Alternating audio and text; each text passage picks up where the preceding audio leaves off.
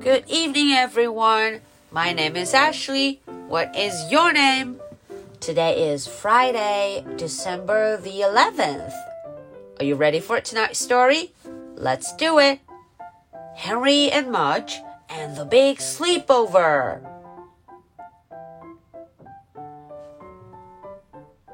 小朋友们晚上好，我是 Ashley，又到了周五绘本故事的时间啦。 今天的故事中啊，我们要继续来看看 Henry Mudge 在 Patrick 家玩的怎么样。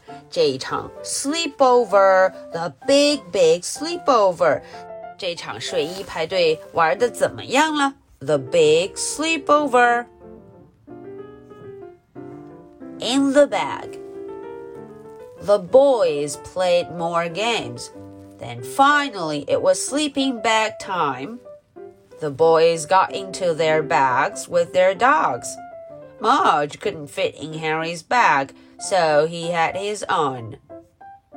The boys turned on their flashlights and made silly shadows on the wall. One boy made a kitty, and all of the dogs barked and barked and barked. The boys laughed forever. Then, somehow, the night finally grew quiet. Everyone fell asleep. Back home the next day, Henry told his parents about the sleepover. Mudge was the best dog there, said Henry. He was? said Henry's mother. Yes, said Henry because in the morning all the dogs were in his sleeping bag and he didn't even mind. Okay, so that was the English version. Now let's look into the story and see what happened. In the bag. The boys played more games and then finally it was sleeping bag time. 男孩子们啊，玩了一下游戏啊，终于就到了这个 sleeping bag，到了睡袋时间，要钻进睡袋睡觉喽。sleeping bag，瞧瞧五颜六色的睡袋。 The boys got into their bags with their dogs。大家呀，都哎呀哎呀哎呀，都钻进了自己的袋子中，还和狗狗们一起睡进去了。Mudge couldn't fit in Harry's bag, so he had his own. 可是呢，Mudge 太大块头，他钻不进 Harry 的袋子，他有自己的袋子，his own sleeping bag. The boy turned on their flashlights and made silly shadows on the wall.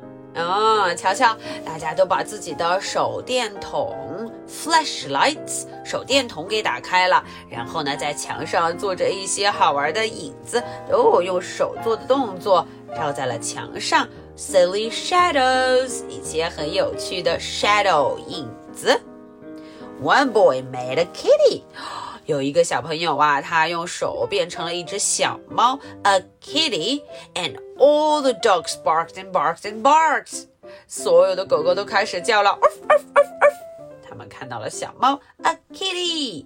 The boys laughed forever。哦，小朋友们都笑了，非常高兴。then somehow the night finally grew quiet. 啊，终于呢，这个夜晚就变得安静了，quiet. Everyone fell asleep. 大家都睡着了。Back home the next day, Henry told his parents about the sleepover. 第二天啊，回了家，Henry was the best dog there. 哦，Henry 说了，Mudge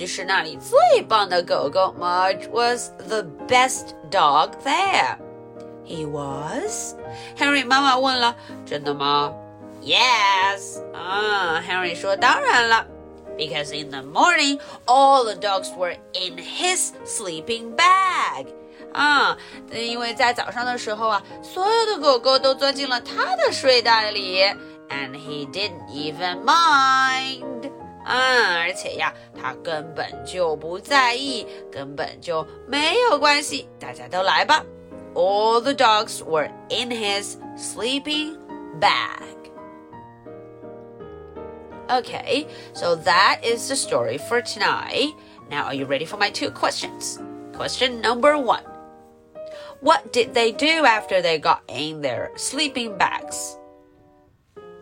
哎，这个问题问的是啊，小朋友们钻进自己的睡袋 （sleeping bag），钻进自己的睡袋后又做了什么事呢？What did they do? Question number two. Why did Henry say that Mudge was the best dog there? 嗯，这个问题问的是为什么 Henry 说这个 Mudge 是那一天最棒的狗狗？Why? Why was he the best? Okay, so this is the story for Friday, December the 11th. My name is Ashley. What is your name? So much for tonight. Good night. 拜。